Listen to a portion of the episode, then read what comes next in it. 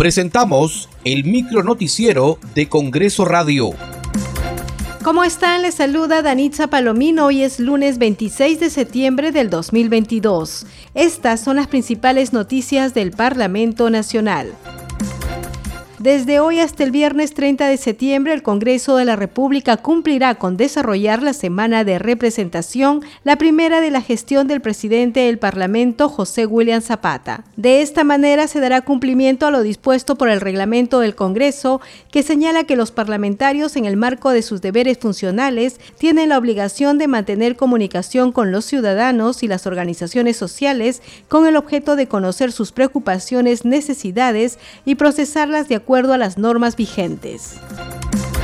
El Pleno del Congreso sesionará el miércoles 28 de septiembre a las 10 de la mañana con el objeto de tramitar la reconsideración de la votación de la moción de censura contra el ministro del Interior, Willy Huerta.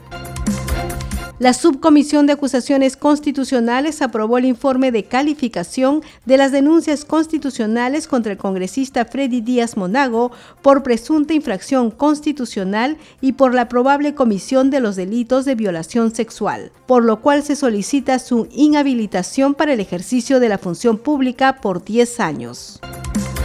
El próximo lunes 10 de octubre, la Subcomisión de Acusaciones Constitucionales desarrollará la audiencia de las denuncias constitucionales contra la vicepresidenta Dina Boluarte en su condición de ministra de Desarrollo e Inclusión Social por presunta infracción constitucional y demás delitos. Escuchemos a la presidenta de la subcomisión congresista Lady Camones.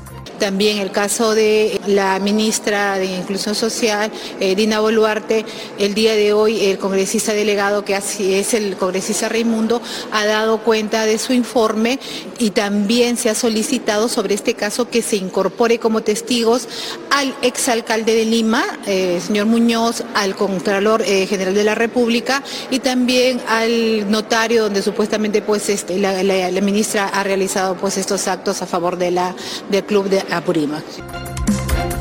Muchas gracias por acompañarnos en esta edición. Nos reencontramos mañana. Hasta aquí el micro noticiero de Congreso Radio, una producción de la Oficina de Comunicaciones del Congreso de la República.